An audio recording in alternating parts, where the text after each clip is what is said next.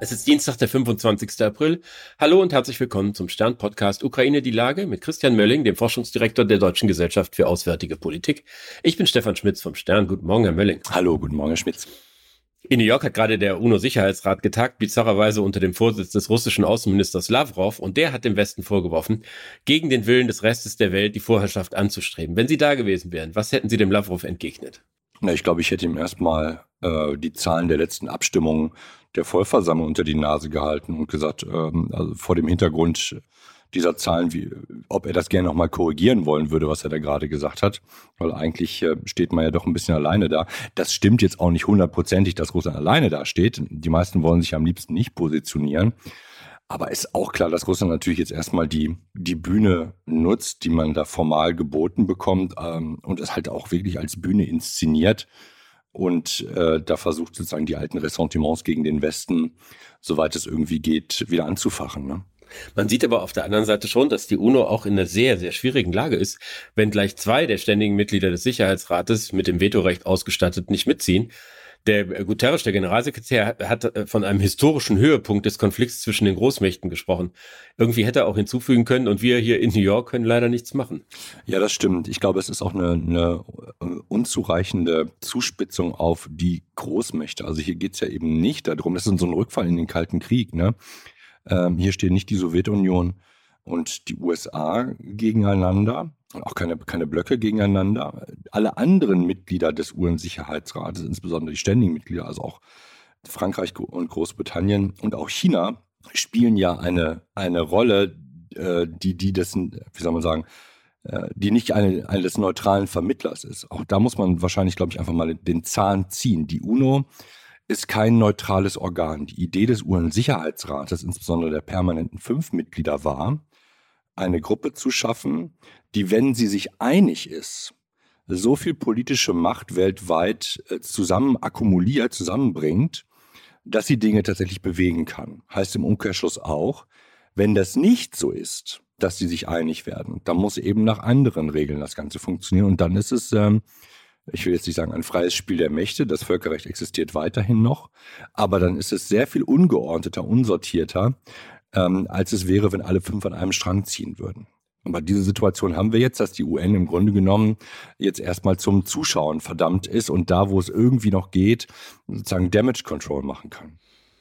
Wir sehen ja, dass äh, andere Mächte jetzt versuchen, sozusagen auf eigene Faust sich als Vermittler zu profilieren. Das waren irgendwie die Brasilianer, die Chinesen haben eigene Vorstellungen vorgelegt. Und da bin ich darüber gestolpert, dass Norbert Röttgen, der CDU-Außenpolitiker, gesagt hat, sehr grundsätzlich, äh, dass er nicht möchte, dass China Teil einer europäischen Friedensordnung wird. Das sei eine außereuropäische Macht, die erkennbar eigene Interessen verfolgt, die Europas Werte nicht teilt und die habe hier nichts verloren, wenn es darum geht, in Europa Frieden zu machen. Würden Sie ihm da zustimmen? Ich glaube ja und nein. Also das ist ja sehr ambivalent, oder? Ich, ich glaube, das, das bedarf dringend der Interpretation oder Konkretisierung von Herrn Röttgen, weil ansonsten spekulieren wir uns darüber zu Tode. Also man kann sich auf den einen Standpunkt stellen, der ist, naja, China ist ja schon eine europäische Macht. Hm? Also China hat so viele Abhängigkeiten äh, zwischen Europa und China geschaffen, äh, dass es schon Teil einer Lösung sein könnte, wenn es das wollte. Es nutzt das zurzeit noch nicht brutal zum Spoilern, aber wir haben ja auch Beispiele kleiner europäischer Staaten, die halt dann schon mal in die Ecke gedrängt werden und äh, ans Revers gepackt werden. Also, ne, ähm, Beispiel Dänemark, Beispiel, ich glaube, das war ähm, Litauen, äh, die da ja alle unter Druck kommen so, und gebullied werden. Also darin liegt, glaube ich, die Ambivalenz. Kann man tatsächlich eine Lösung ohne China machen? Man kann sagen, China spielt eine Rolle. Sie müssen deswegen ja keinen permanenten Sitz in, in einer wie auch immer gearteten europäischen Friedens- oder Sicherheitsordnung haben, in denen sich die Europäer abstimmen. Aber ich glaube, ähm, die, die Frage ist, ich könnte jetzt sozusagen so einen Sollsatz formulieren, ich glaube, es ist andersrum. Haben die Chinesen ein Interesse daran, dass in Europa Sicherheit herrscht? Ähm, und wenn sie das nicht haben, dann muss man sie in die Lage versetzen, dass sie dieses Interesse tatsächlich haben. Ansonsten finde ich das sehr, sehr schwer und, und sehr spekulationsanfällig zu sagen, äh, die sollen hier keine Rolle spielen. Es hat so ein bisschen so das Geschmäckle von dem, was wir sonst auch vom rechten Rand hören, dass keine raumfremden Mächte quasi über, in Anführungsstrichen, unser Schicksal bestimmen sollten. Das sollen die Europäer für sich alleine regeln. Ja, ich meine, da müssen sie natürlich auch die Kraft aufbringen, das zu tun. Wir sehen ja gerade, dass die Europäer der Ukraine Munition versprochen haben und jetzt wird dieses äh, diese Vereinbarung von Frankreich wieder in Frage gestellt, weil die darauf drängen, dass diese Munition dann auch in Europa hergestellt werden muss. Die Gefahr ist, dass sich dadurch alles wieder verzögert und nichts brauchen die Ukrainer so dringend wie diese Munition schnell. Das heißt, da zeigen die Europäer dann, dass sie es alleine auch nicht auf die Reihe kriegen. Ja, total. Ich glaube, die, die, man muss das einfach anerkennen. Also so, so recht Macron mit seiner generellen Aussage hat, die Europäer müssen unabhängiger werden von den USA, ist es natürlich in dieser Situation, wo uns die USA das dritte Mal innerhalb von 100 Jahren den Hintern retten, der falsche Zeitpunkt gewesen. Das haben wir, glaube ich, letztes Mal schon angesprochen. Was ich am hirnrissigsten, und so, ich kann es wirklich nicht anders sagen, finde an der, an der Aktion, die Frankreich jetzt gerade fährt, nämlich die, die Weitergabe von Munition zu sperren. Man hat jetzt, also man hat in der Europäischen Union unter unter Schmerzen und unter vielen Prügeleien, weil alle gerne aufs Foto kommen wollten, einen Munitionsdeal vereinbart. Eine Million Schuss äh, für die Ukraine. Und damit positioniert man sich und gibt quasi auch ein strategisches Versprechen für die Ukraine. Die EU gibt ein strategisches Versprechen. Frankreich will mehr Unabhängigkeit. Und das soll ja eigentlich innerhalb der Europäischen Union organisiert werden. Und was ich jetzt mache, ist in der nächsten Aktion genau diesem, diesem Rahmen, in dem das organisiert wird, die Beine wegzutreten und zu sagen, am Ende wird die Europäische Union nicht liefern können. Aus, der, aus einer absolut wahnwitzigen Perspektive heraus, nämlich, dass wir das, dass die Europäer oder die EU-Europäer das liefern sollen. Wir wissen, dass wir das nicht können und wir gefährden damit ähm, die Sicherheit nicht nur der Ukraine, sondern auch die Sicherheit Europas.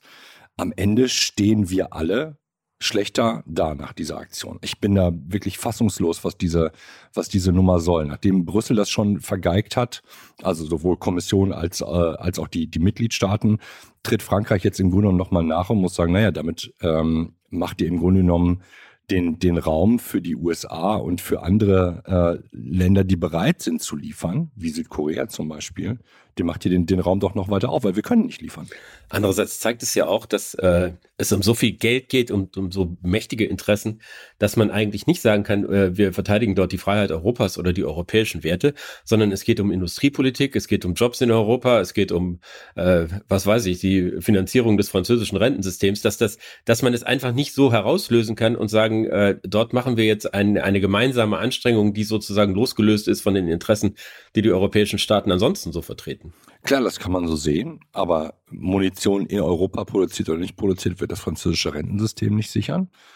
Ich glaube, hier geht es tatsächlich um eine, um eine, eine lange gepflegte französische Allergie äh, gegenüber äh, US-amerikanischen äh, Aktivitäten im, im rüstungsindustriellen Bereich, die in der Tat immer größer werden aber die werden nicht größer, weil die Amerikaner in den Markt reindrängen, sondern äh, weil die Europäer diesen Markt freilassen, weil es den Bedarf gibt, den die Europäer nicht decken können. Äh, und auch Frankreich kann das nicht decken. Frankreich allen voran ist ein relativ kooperationsunfähiger Staat. Das äh, haben wir an, an vielen Punkten gesehen.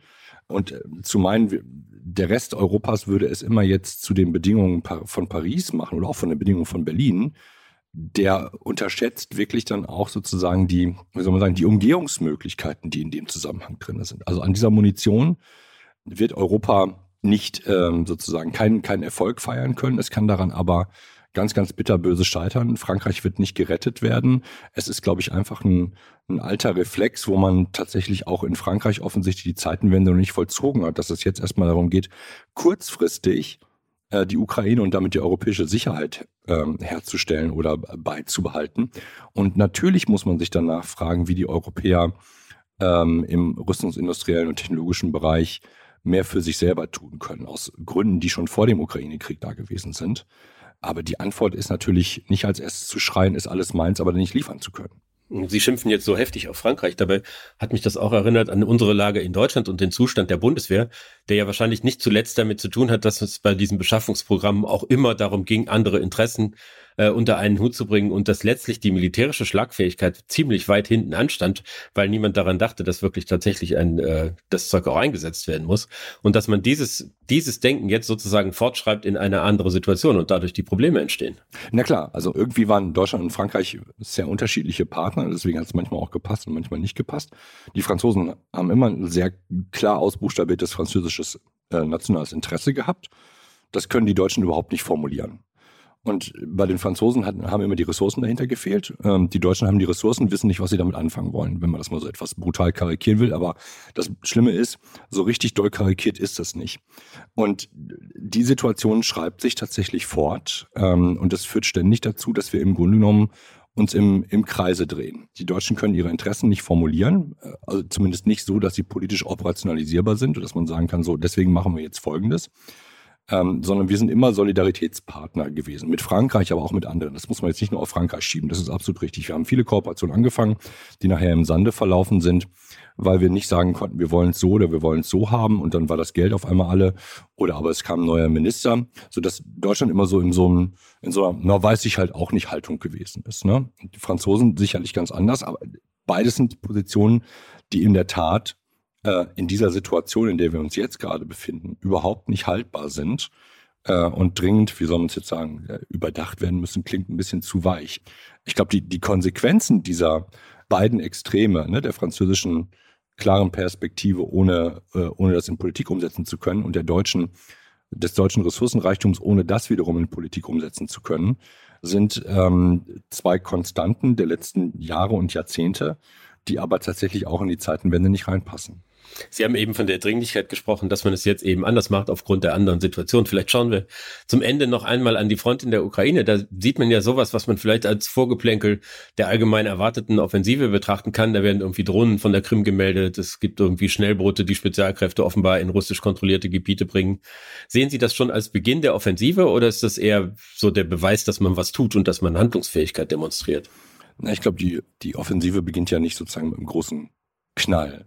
Äh, auch wenn das nachher sozusagen in der, in der, öffentlichen Wahrnehmung dann so sein wird, dass dann, gibt es so eine Bildersequenz, die das dann darstellt, so, ne? Äh, damit das irgendwie optisch auch in Anführungsstrichen greifbar wird. Ähm, es beginnt erstmal damit, dass man guckt, okay, wo, wo sind denn die Schwachpunkte in den russischen Linien? Und Russland wird dann immer wieder versuchen, das, äh, das sozusagen zu stopfen. Und ähm, zu irgendeinem Zeitpunkt, äh, wenn die Gegebenheiten mit Blick auf äh, Wetter, Licht, Munition etc. optimal sind, dann wird es losgehen. Vorher wird aber viel von diesen Aufklärungsoperationen stattfinden. Mal gucken, ob man, äh, ob man hier und da schon einen Schritt nach vorne gehen kann. Ähm, ich glaube, von daher sind wir quasi in so einer Zwischenphase. Es ist kein reines, wir, wir bereiten uns noch irgendwo im hinten, im Raum hinter, hinter der Front irgendwie vor. Es ist aber auch noch nicht ein volles Anlaufen der Offensive, wo man jetzt tatsächlich aktiv schon versucht, mit großen, mit großen Verbänden Raum zu gewinnen. Ich danke Ihnen, Herr Mölling. Ich danke Ihnen, Herr Schmitz. Das war Ukraine die Lage. Die nächste Folge finden Sie am Freitag bei stern.de, RTL Plus Musik und überall, wo es Podcasts gibt. Ganz herzlichen Dank und hoffentlich bis Freitag.